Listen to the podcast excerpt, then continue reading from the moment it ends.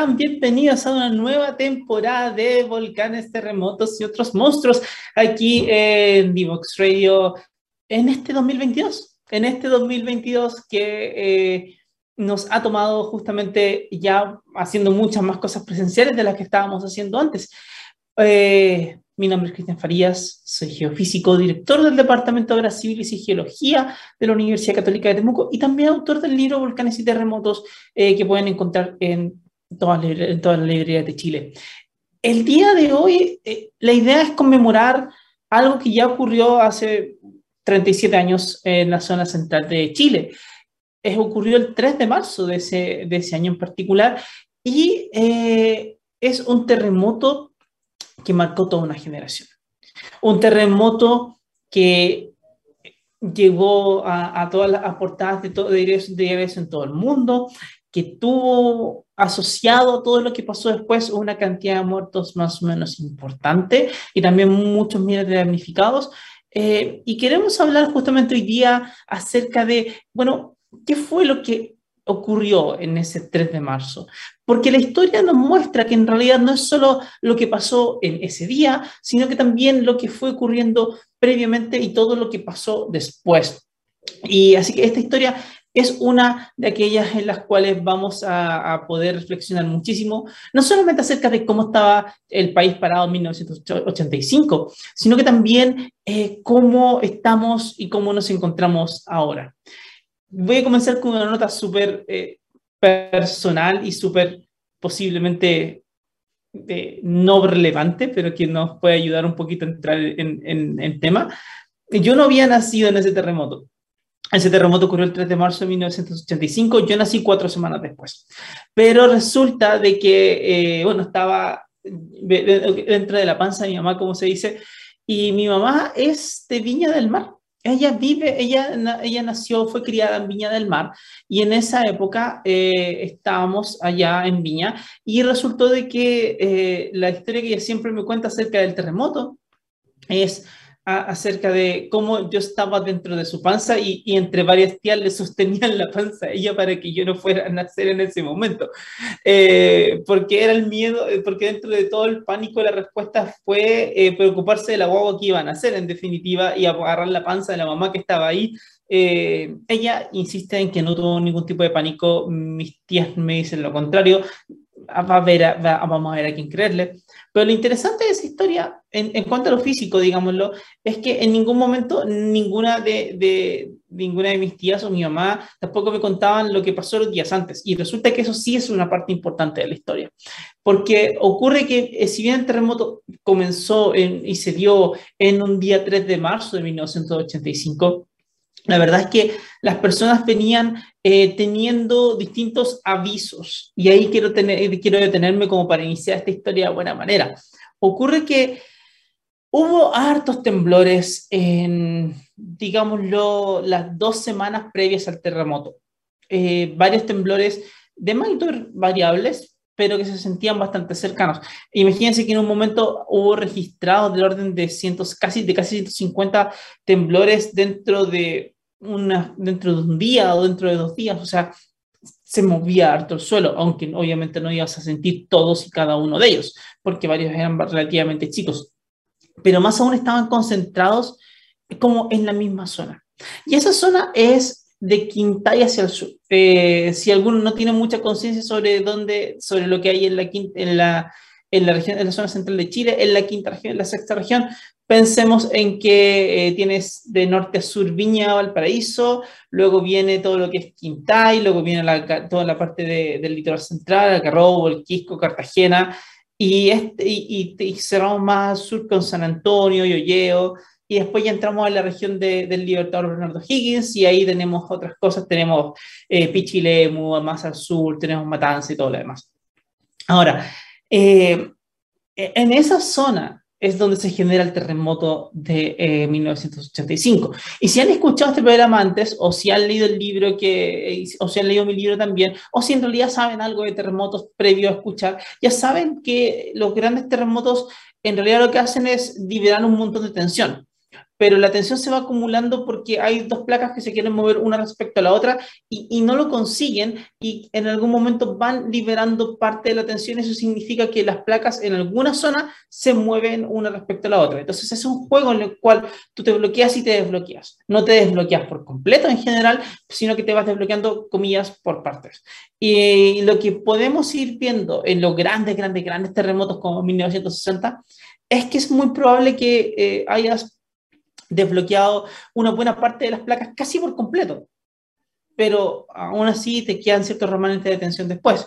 Y mientras más grande sea el terremoto, más grande es esta, es esta área donde se desbloquearon las placas, donde estaban pegadas y el contacto se rompió, el contacto se rajó, digámoslo.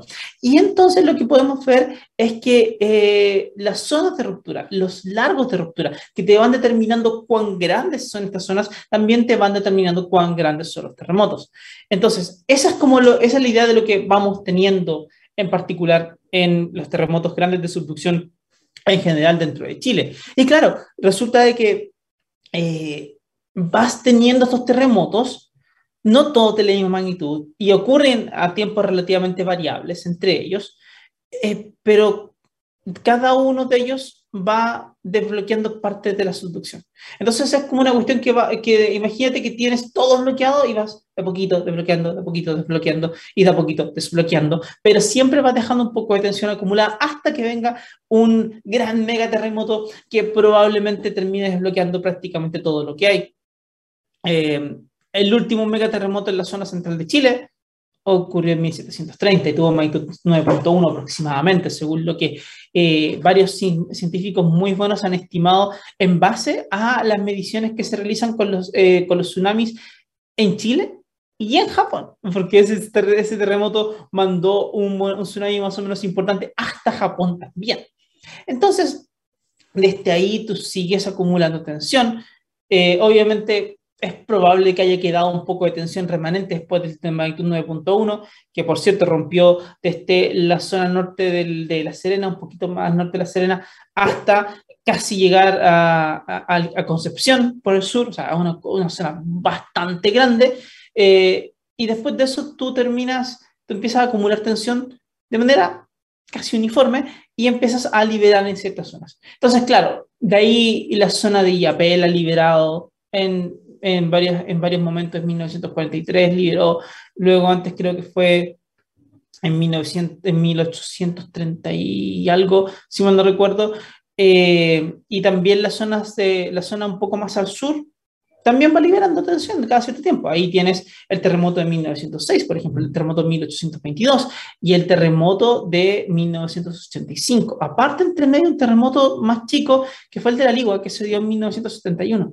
Pero cada uno de ellos va liberando una zona distinta, no ocurren en el mismo lugar, no desbloquean de la misma manera. Entonces, lo que, se, lo que va pasando es que Después del terremoto de 1730 empieza a acumular tensión.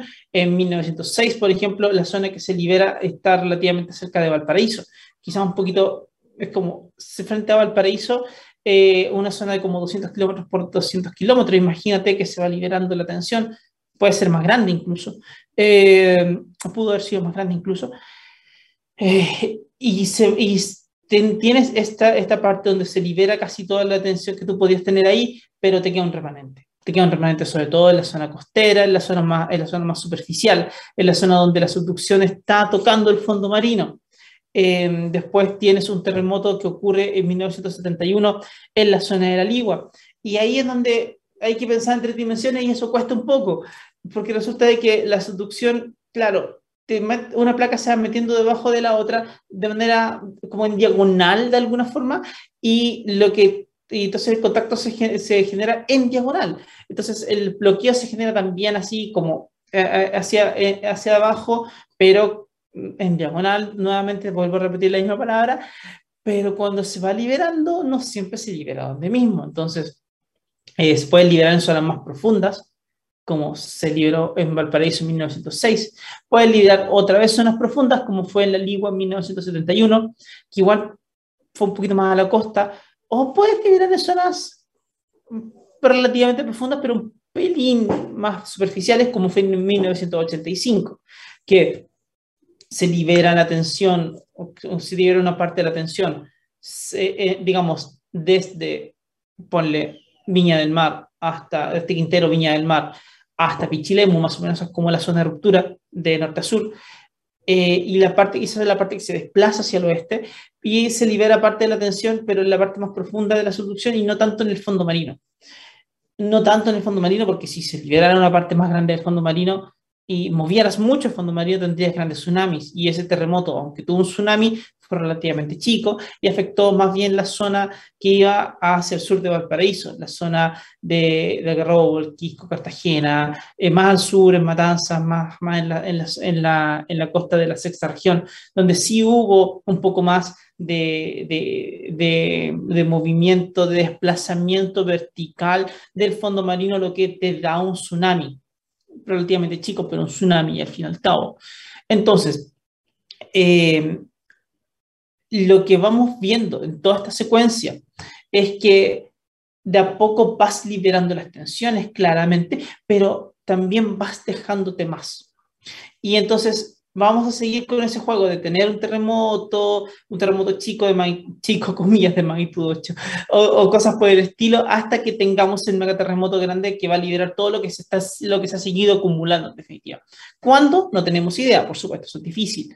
Pero aquí lo que pasó en 1985, ese 3 de marzo, con este terremoto, que por cierto tuvo magnitud 8, se supone, eh, lo, que, lo que sabemos es que nos cuenta harto acerca de cómo se van dando estos terremotos y hubo un evento que pasó en el 2017 que, que se pareció un poquito a lo de 1985, que nos, da más nociones acerca de cómo de a poco se van armando los terremotos, al menos en esa zona. Así que este programa se va a basar sobre todo eso y ya que entramos en historia, nos vamos a una pequeña pausa para volver con la secuencia de, decimos, precursores a todo este gran terremoto que se dio en marzo de 1985. Nos vemos en un ratito. Descubre las alternativas que ofrece el mundo digital para tu desarrollo profesional. Marketing digital, análisis de datos, ciberseguridad, cloud computing y mucho más. Todos los miércoles a las 17 horas, junto a Catalina Becio y sus invitados solo por divoxradio.com.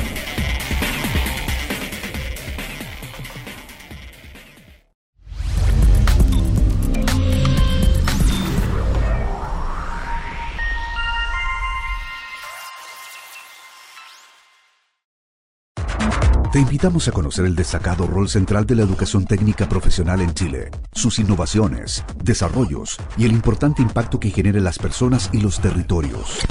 Cada jueves, 17 horas, junto a Elizabeth Zapata, solo en divoxradio.com.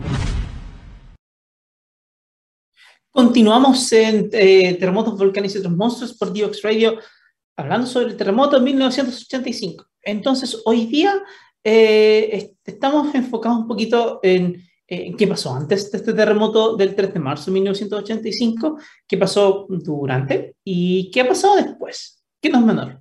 Ya este año el terremoto cumplió 37 años eh, y, y, la zona no ha albergado un gran terremoto desde entonces.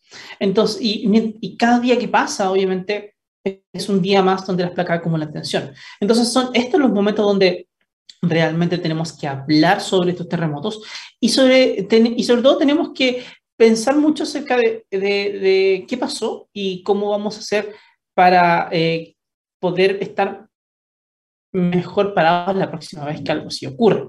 Esa es la intención fundamental. Ahora bien, ya yendo al detalle de lo que pasó ese día, tenemos que quedarnos con la idea de que durante todo este tiempo, durante todas estas décadas eh, que pasaron desde el terremoto de 1906 hasta 1985, las placas continuaron acumulando tensión. Lo venían haciendo desde antes. Ya dijimos que al menos desde 1730 había una gran acumulación de tensión que se venía dando, dando, dando constante y que se había liberado parcialmente en algunas zonas. En 1822 se liberó un poco más al norte de Valparaíso, pensemos en Quintero, en Concón y un poco más arriba, eh, mientras que en 1906 se liberó en la zona más de Valparaíso y alrededores pero no se libera toda la tensión porque los sismos que ocurren tienen magnitudes 8.2, 8.3, 8.4, en ese rango en definitiva, y eso no es tan grande como un terremoto de magnitud 9. Entonces no alcanzas a liberar toda la tensión que tienes en la misma zona. Es eso es lo primero que pasa. Luego, lo otro es que también ocurre este terremoto en la Ligua en 1971, que libera parte de la tensión, pero que es mucho más chico, o sea, es un terremoto de magnitud menor a 8 y por tanto de verdad libera mucha menos tensión que el resto, pero igual se puede contar como parte de una secuencia. Por lo tanto, las placas tenían mucha tensión acumulada llegando a marzo de 1985 y justo en la zona como relativamente cercana a Valparaíso, o más, más bien al sur de Valparaíso. Y si han estado en la zona del litoral central o el litoral de los, de, de los poetas, como también se le llama, eh, en Quintay, frente a Quintay, más o menos, empieza a temblar. Y empieza a temblar las dos semanas antes. Varios sismos que se sintieron, les dije que incluso un día pasaban a ser más de 100 que se registraron, o sea, hartos sismos, eh, que tuvieron su pic por ahí por el 22 de febrero más o menos, y después empezaron a decaer en número. Pero por supuesto la gente se alarmó mucho, porque eh, se quedaron con la idea de que, oye, está temblando, está temblando, está temblando, está temblando, ¿qué va a pasar? Y no tenemos idea de qué va a pasar. Ahora, estas secuencias de sismos que, que van dándose varios sismos seguidos en el tiempo, eh, cuando se dan estos enjambres, estos, disparos, sí que, que podemos llamarles también, no siempre tenían en un gran terremoto. Muchas veces, de hecho, no pasa nada. Muchas veces tienes estos sismos, estas secuencias, y después todo el sistema se calma un poco más y seguimos en la vida como si nada hubiese pasado. Pero este no fue el caso. Esta vez lo que vimos fue toda esta secuencia donde te fue temblando más o menos pesado a fines de, a fines de febrero, para luego eh, llegar a marzo con mucha gente en un, un alarma muy grande, creyendo por supuesto que algo podía pasar. Ahora, es interesante ese aspecto porque no tenían en esa época un argumento para decir que sí o que no. Se sabía, había, había un poco de registro acerca de que antes del terremoto de 1906 en efecto hubo temblores previos, pero no sabes que esos son temblores previos hasta que ocurre el gran terremoto. Como les dije, muchas veces han pasado estas secuencias y no pasa nada más. De hecho, después del terremoto del Maule hemos tenido esas secuencias en ciertas zonas en particular de Chile y, y no ha pasado nada. Eh, entonces, llama la atención, por supuesto, y hay que ver cómo, cómo continúa. Pero la gente siguió con la idea de que esto era un problema y por tanto muchos se alarmaron bastante, pensando en que podía venirse un terremoto más grande. Eh, y en efecto eso ocurrió. Eso no quiere decir, de nuevo, eso no quiere decir que después de cada una de estas secuencias venga un terremoto grande, pero si vemos en, en retrospectiva todo lo que pasó, esta secuencia de sismos fue una secuencia precursora una secuencia precursora de gran terremoto. Lo interesante es que casi todos esos sismos ocurrieron en una zona bastante pequeña cerca de Quintay, al frente de Quintay. Y digo que es interesante porque les voy a contar después la historia de, de, lo que pasó en 2017, donde se van a encontrar con algo muy parecido. Ocurre en una zona relativamente chica que casualmente es por ahí más o menos donde después sí, sí comienza la ruptura del terremoto de 1985. Y ahí es otro tema que también hay que tener claro.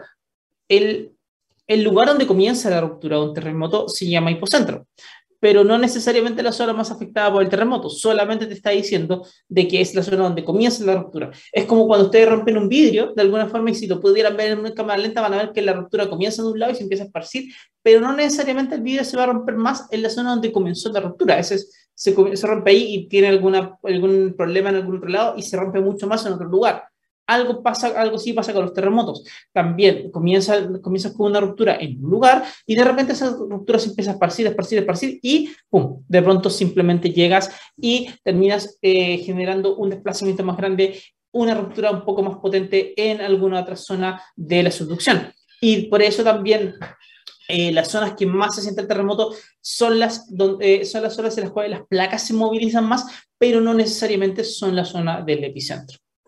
Y eso se ve mucho con los terremotos grandes. Entonces, entonces toda esta secuencia te apunta a una zona bastante chica, más o menos donde después cae el hipocentro. Y claro, es una secuencia precursora. Y resulta que en muchos terremotos tú ves sismos precursores. De hecho, el terremoto de 1960, lo revisamos el año pasado acá, hubo una secuencia precursora, decimos que partió con uno de magnitud 8. O sea, acá la secuencia del terremoto de de, de 1985 fueron sismos de magnitud 4.8, 4.5, 4, o sea, la gente lo sentía, pero no, era que te botaran algo. No, el terremoto de 1960 comenzó con un sismo de magnitud 8 que se dio en, eh, eh, se dio cerca de Concepción. Magnitud 8. O sea, e, es una locura absoluta el cómo se fue dando eso. Totalmente. Entonces, ya que eso pasó, eh, esta secuencia de precursores nos dice mucho acerca de, oye, ¿por qué se da así? Y vamos a ver sobre eso un poquito más adelante. La cosa es que cuando comienza el terremoto había varios que ya un poco lo estaban, comillas, esperando o al menos estaban en alerta porque claramente el suelo se había estado moviendo todo ese tiempo. Y, em, y eso llevó entonces a que de alguna forma no nos pilla todo de sorpresa. Y eso nos pone en contexto eh, cosas como, por ejemplo, la importancia de, entender los precursores, porque muchos grandes terremotos tienen precursores. Y eso nos puede ayudar muchísimo hacia adelante. Es decir, si entendemos cómo se empieza a desbloquear una zona y vemos las primeras señales de desbloqueo de una zona, podríamos eh, transmitir una, alerta a muchas personas para que eh, tomemos las acciones que son, que, son necesarias. Obviamente, nada de eso sirve si es que no tenemos una planificación territorial adecuada, nada de eso sirve si es que no tenemos construcciones resistentes, nada de eso sirve si es que no entrenamos nuestras conductas para poder saber exactamente qué tenemos que hacer. Pero si es que tuviéramos todo eso hecho, que nos falta harto todavía, eh, sí, sí este, nos vendría bien entender los precursores de una manera parecida cuando un volcán entra en erupción, que tienes, tienes precursor, actividad precursora antes.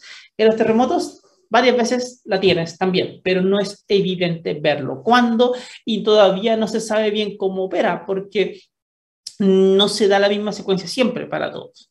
Entonces todos son complejos y cuesta mucho predecir lo que va a pasar. De hecho, hasta el día de hoy nadie nadie puede predecir terremotos. Y es súper importante que lo tengan claro. Nadie puede. Y si alguien dice que puede, lo más probable es que esté mintiendo. Porque hasta el día de hoy nadie, nadie ha podido. Y seguramente no, va a ser, no, no, van a poder hacer. Pero el trabajo de los precursores es interesante. Eso es distinto. Eso es eh, ir viendo exactamente cómo son las secuencias previas a un terremoto. Eso es distinto. No es predecido un terremoto.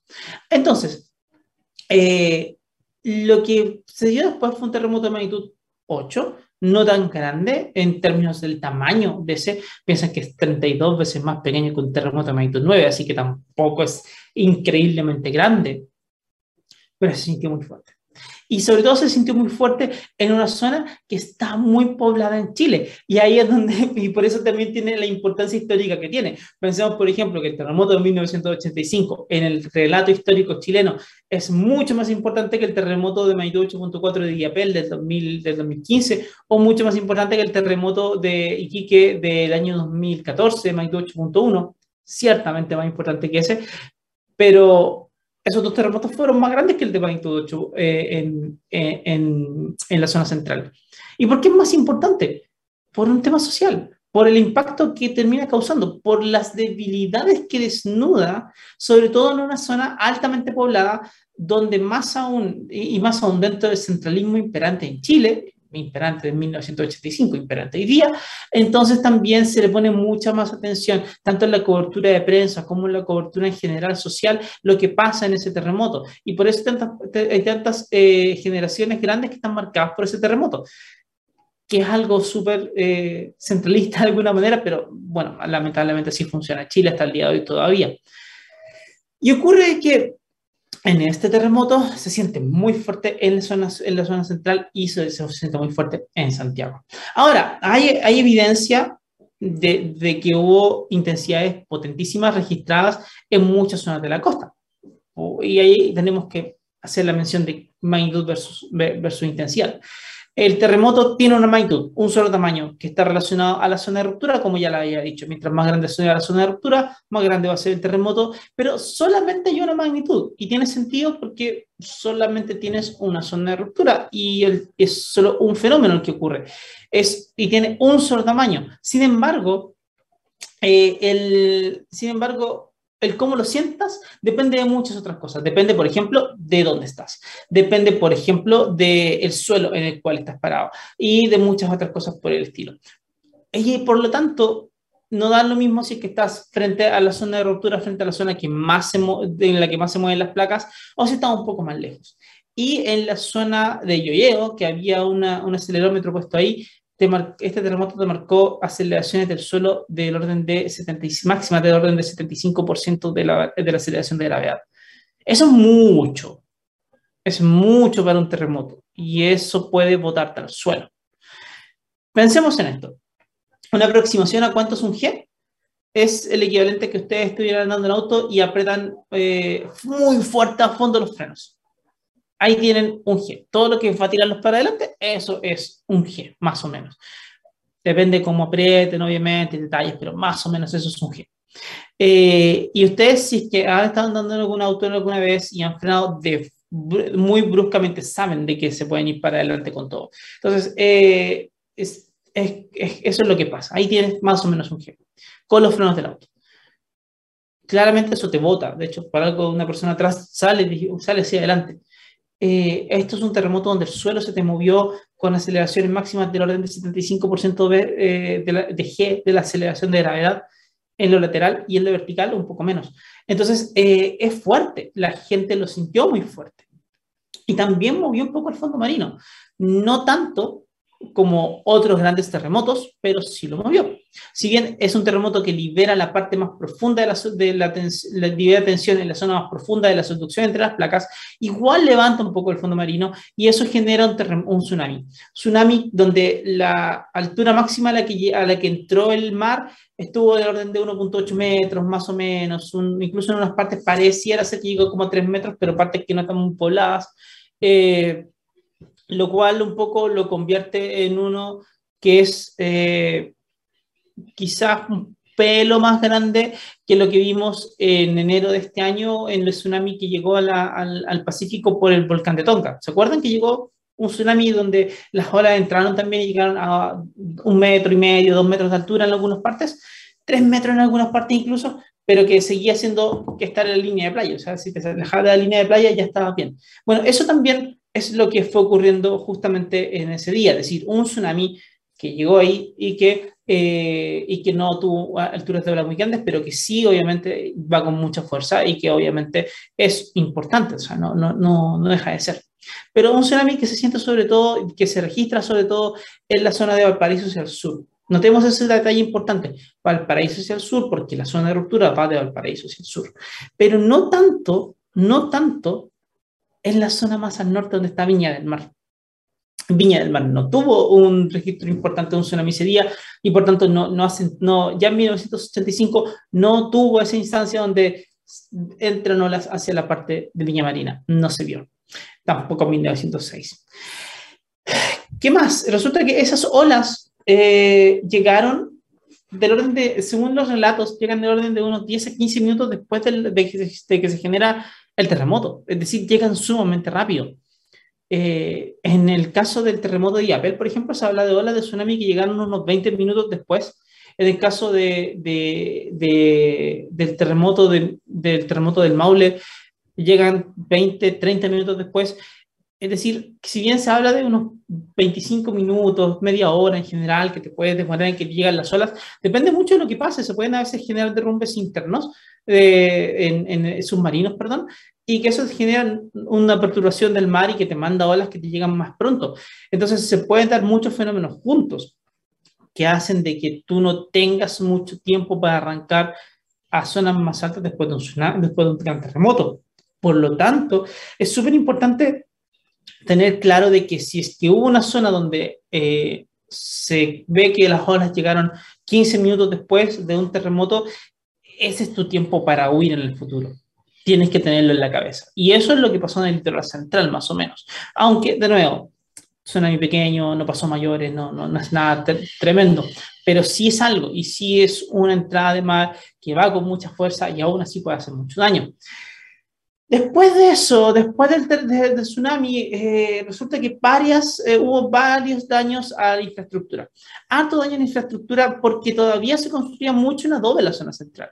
Ocurre que varios, los veranos en muchas zonas más coloniales, si quieren llamarlo la zona central de Chile, tienden a ser bastante, eh, bastante calurosos y por tanto eh, una, una, forma de construir era con adobe y eso, y eso eh, llevaba a que tú podías tener eh, casas más frescas durante el verano, por ejemplo, y, y, te servían bastante bien, pero tuvieron muchos daños y varios, hubo varios derrumbes de murallas y hubo varios daños en infraestructura que no estaba bien preparada para este terremoto. Sin embargo, pensemos que la normativa sismo resistente de Chile en realidad es algo que se ha construyendo en el tiempo, se ha construyendo en cada, por cada terremoto que va pasando, hay actualizaciones que se hace la forma de construir en Chile eso se remonta incluso a la época de cuando llegan los españoles al país. Llegan los españoles, viene un gran terremoto, se les caen todas las cosas que eran piedra sobre piedra y hubo que volver a construir de nuevo. Entonces tampoco se van encontrando maneras. Y em, ya hacia 1985 se había, había una normativa igual importante que de hecho eh, permite que no se caiga todo, ni mucho menos. Si tú pones un terremoto magnitud 8 en, una buena, en la mayoría del mundo, vas a tener grandes problemas, porque las construcciones no van a estar preparadas. Si se lo pones a los alemanes, se les cae toda una ciudad completa, porque no están preparados para algo así. Pero nosotros enfrentamos esas amenazas y por tanto tenemos que estar preparados y con el tiempo lo hemos hecho, al menos desde la parte el, de lo que tiene que ver con la construcción. Y ahí es donde eh, el terremoto de 1939 de Chillán resulta ser súper importante, el terremoto de 1960 termina siendo muy importante. Y el otro terremoto importante para esta normativa chilena es el terremoto de, 1900, de 1985, porque se vieron varios daños y por tanto hubo cambios en la forma en que se construía en Chile después del terremoto de 1985 en adelante.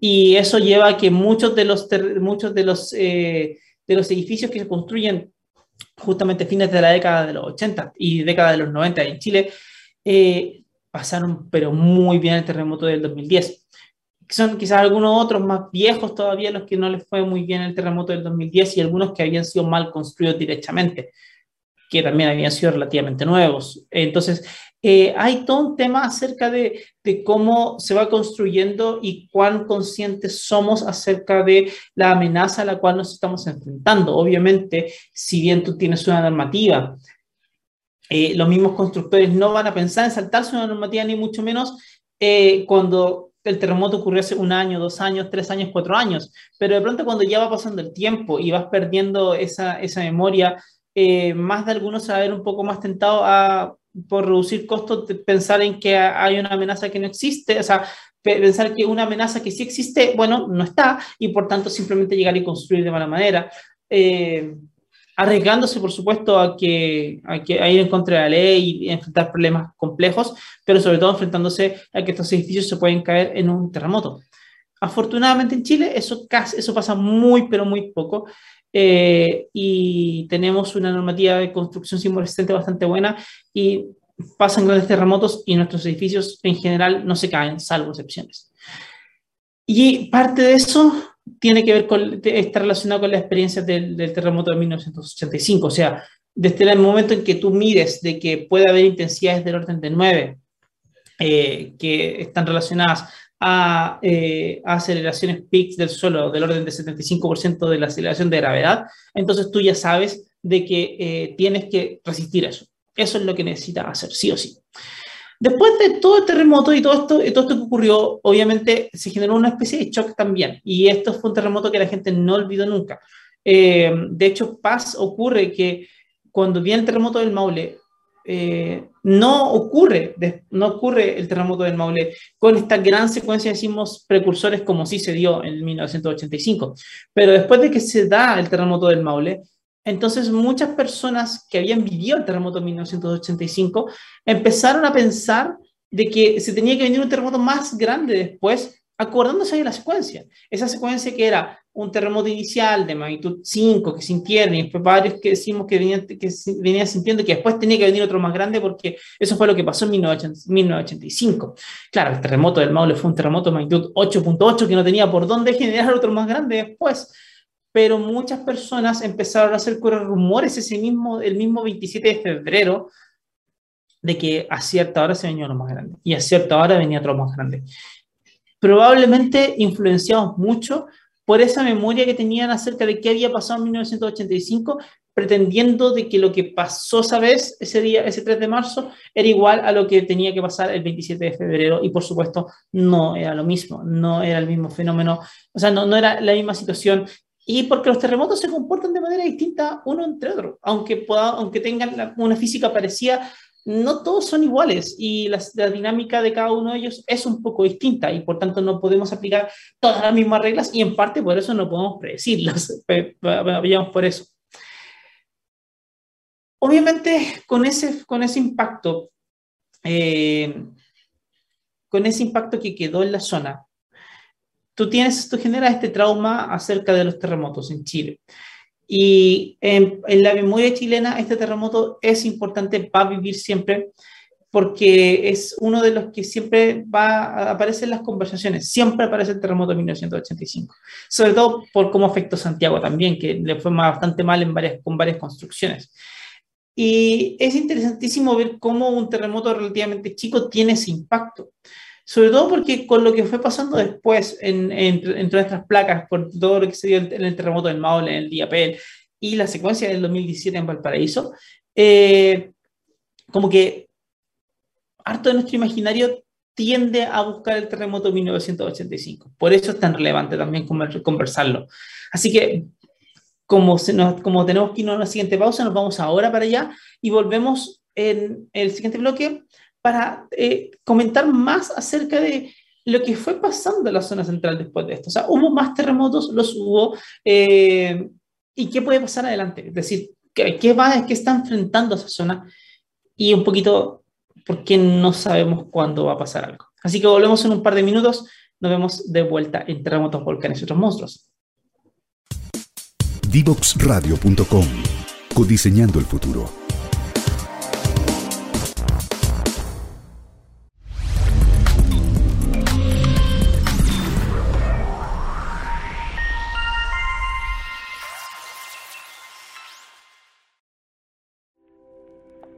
Cermecop es una cooperativa que a lo largo de la historia ha puesto a las personas en el centro, asumiendo el compromiso de protegerlas, brindándoles acceso a una salud oportuna sin importar su edad, sexo o si tienen enfermedades preexistentes.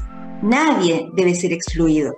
Hoy queremos que conozcas Vive Sermecop, un programa de descuentos y beneficios en salud donde podrás acceder a atenciones con especialistas, exámenes, telemedicina ilimitada, sin costo para ti y mucho más.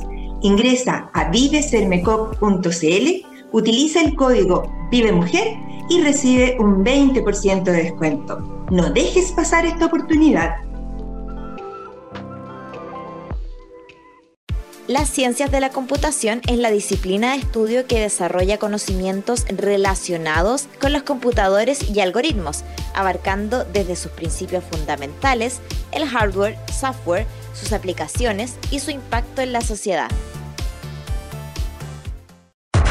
Te invitamos a conocer el destacado rol central de la educación técnica profesional en Chile, sus innovaciones, desarrollos y el importante impacto que genera en las personas y los territorios.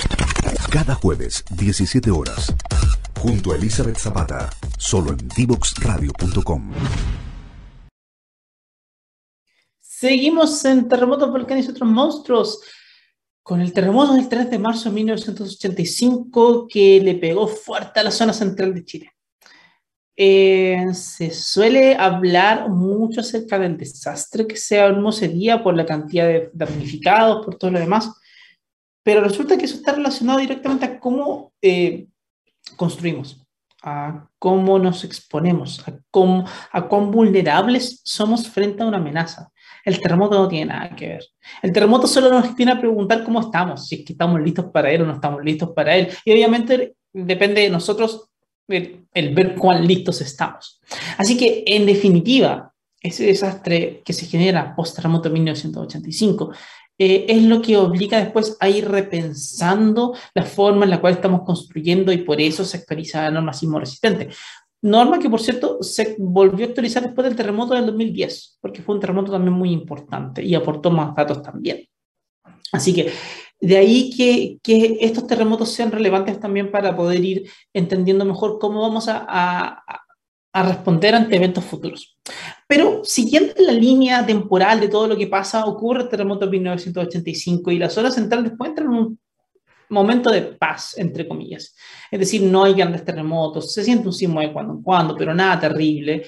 Eh, y en Chile no, el, no hay grandes terremotos durante un buen tiempo. Eh, de hecho, hay un, hay un par de sismos en la zona norte, pero no son tan grandes. Eh, y seguimos en nada, o comillas en nada, no, no, no, no grandes terremotos, digámoslo, hasta que llega el terremoto del 2010.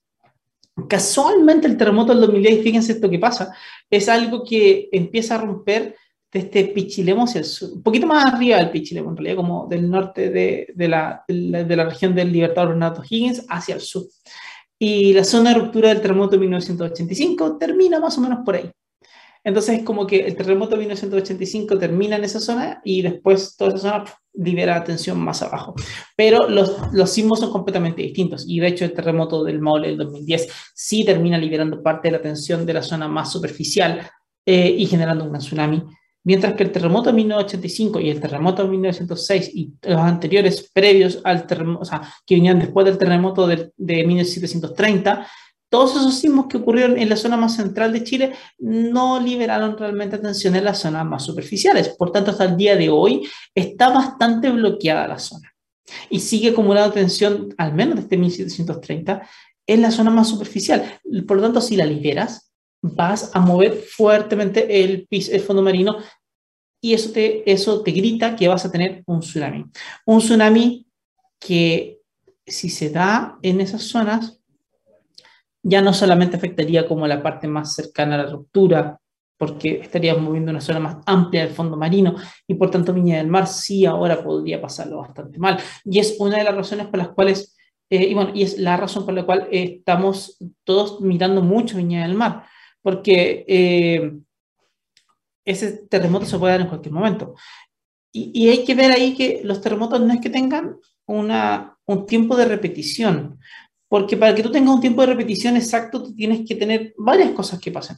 Primero, que se dé el mismo fenómeno o, algo muy parecido en tiempos muy repetitivos. Es decir, como que si se da uno cada 83 años, por ejemplo, en, en promedio, eh, que ese promedio tenga pocas variaciones y aparte que los sismos que sean son relativamente parecidos. Eh, eso no se da.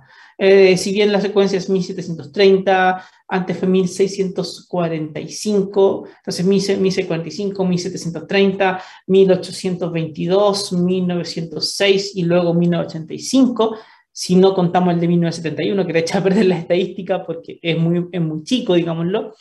Eh, te aparecen sismos de todas magnitudes, el de 1730 de magnitud 9.1, el de, el de 1985 de magnitud 8, el de, el de 1906 en Valparaíso es más grande, se estima en 8.3, quizás 8.5, depende un poco de cómo lo estamos mirando. Eh, y por tanto, no es que tengas una repetición exactamente del mismo fenómeno, eso no va a pasar. Y, y, y probablemente antes también tuviste otros sismos que fueron ocurriendo de manera mucho más aleatoria y de repente entras en un momento donde hay algo que parecía repetirse, pero no es exactamente lo mismo que se repite. Han pasado 37 años desde 1985 y lo, importante físicamente hablando que podemos decir es que la zona que está más hacia la superficie, frente a la costa de la quinta región, está muy bloqueada. Y está muy bloqueada. Y por tanto puede, eh, puede soltarse. Y si se suelta, vas a tener un terremoto de magnitud 8.3, 8.4 tranquilamente eh, que te genere un tsunami importante. ¿Cuándo va a pasar? No lo sabemos. Puede ser de que siga acumulándose tensión todo este tiempo y que sigamos acumulando tensión, acumulando tensión hasta que pasen varias décadas más y tengamos un terremoto más grande todavía que no solamente libere la parte superficial, sino que también libere la parte más profunda de la subducción. Y eso puede ser más complejo. Lo que sí sabemos con ciencia cierta es que estamos acumulando tensión. Y en el 2017 pasó algo muy, pero muy, muy, muy, muy interesante. Ese año hubo una secuencia de sismos al sur de Valparaíso. Relativa, fue cercano a Valparaíso, Valparaíso un poquito más al sur, entre Valparaíso y Quintay, digámoslo, eh, donde se generaron varios sismos que la gente sintió en Valparaíso. Sismos chicos de magnitud 3, 4 por ahí, 4.5, 5 creo que llegó uno por ahí, si mal no recuerdo, que se fueron dando durante varios días. Y eso gatilló de inmediato las memorias de muchas personas respecto a 1985, porque era lo mismo que estaba pasando, o muy parecido. Sismos que estaban dándose en una zona en particular. Y, pero esta vez había muchas más mediciones. Esta vez se podía entender mucho mejor lo que estaba pasando. Y lo que estaba pasando era que en estas placas que están tan bloqueadas, hubo un trozo de ellas, relativamente chico, pero un trozo de ellas, que se empezó a deslizar levemente. Y mientras iba deslizándose levemente, empezó a generar pequeñas rupturas en la zona cercana, porque imagínate un trozo de roca y una parte se empieza como a deslizar, significa que está rompiendo al menos los bordes de esa parte que se desliza. Y ahí empiezan a generar ciertos sismos que la gente sintió. Ese sismo, o sea, ese movimiento se llama terremoto lento, porque es una parte donde las placas de efecto se deslizan y se libera parte de la tensión lentamente sin que se sienta un gran terremoto, pero sí va generando estos sismos que, son, que se van dando en la zona porque va deslizándolo durante varios días o semanas incluso. En ese tiempo se hizo la pregunta, ¿qué va a pasar? ¿Cuál va a ser el fenómeno que vamos a ir viendo? ¿Vamos a tener un gran terremoto o no vamos a tener un gran terremoto? No se sabía. De repente vino un terremoto de magnitud 6.9. Se sintió bien fuerte. Y siguió temblando con réplicas del terremoto de magnitud 6.9. Y la pregunta era, ¿fue el terremoto de magnitud 6.9 el, gran, el terremoto grande de la secuencia o no lo fue? ¿O esto es solamente una secuencia que va a darme otra cosa más grande? Y lo que terminó pasando es que fue justamente el terremoto de magnitud 6.9 el grande de la secuencia. O sea, fueron dándose varios sismos chicos de este, de este movimiento, de, gracias a este movimiento de este, este terremoto lento que fue deslizándose, donde, las placas se deslizaban un poquito en una parte, y luego entonces eso termina generando otra, que una parte se libere, no muy grande, un terremoto de magnitud 6.97, no muy grande, pero se libera una parte relativamente chica y luego las placas se estabilizan de nuevo, hay partes réplicas y siguen acumulando tensión. Ese fenómeno en el cual como una parte se desliza y, y fuerza un reacomodo, te genera esto. Y es lo que se ha visto antes de grandes terremotos en muchos lados, incluyendo Japón en el 2011, por ejemplo. ¿Puede ser que se haya pasado en 1985? Absolutamente, puede ser. Tiene varias cosas que son parecidas, podría ser, pero lamentablemente no tenemos todas las mediciones como para asegurarlo sí o sí. Es bastante probable, pero no lo podemos saber a ciencia cierta. ¿Será que el siguiente gran terremoto en la zona va a partir de esa manera? Tampoco lo sabemos. El terremoto del 2010 no partió así. Y ahí habrá que ver por qué uno parte con precursores más obvios y otro no parte con precursores tan obvios. Y eso es eh, parte de lo que se sigue investigando en, en todo el mundo acerca de estos grandes terremotos. Y es lo que también nos va a ayudar a nosotros a entender mucho mejor la física de estos grandes terremotos. Ahora, en lo concreto, nosotros necesitamos eh, prepararnos. Eso implica tener claro cuáles son las respuestas que tenemos que tener, saber dónde estamos. Hay mucha gente que ha ido a vivirse en zonas costeras y que no sabe lo que puede pasar. Entender cuáles son los potenciales escenarios de tsunamis, por ejemplo, que vas a tener. Entender cuáles son los grandes terremotos que han ocurrido hace poco. ¿Cuándo ocurrieron los últimos? Como para saber si que sigues, cuánta tensión de alguna manera tienes acumulada y pensar en los escenarios eh, que podemos enfrentar y a partir de eso planificar territorialmente. Eso es súper, súper, súper importante. Entonces los dejo con eso, porque estos son los momentos en los cuales nosotros nos tenemos que preparar para entrenar nuestra respuesta para cuando venga el gran terremoto. Ahí está el enfoque. Eso es lo que salva vidas. Construir bien, saber bien dónde estamos, responder bien, planificar bien. Que les vaya muy bien, que tengan una gran semana. Dejamos todas nuestras redes acá abajo para que nos puedan ir siguiendo. Estamos en todos lados, así que nos pueden ver por ahí. Eh, eh, y los veo la próxima semana en otro capítulo de, eh, Terremotos, Volcanes y otros monstruos en Dios Radio. Saludos, saludos desde Temuco y que les vaya súper, pero súper bien.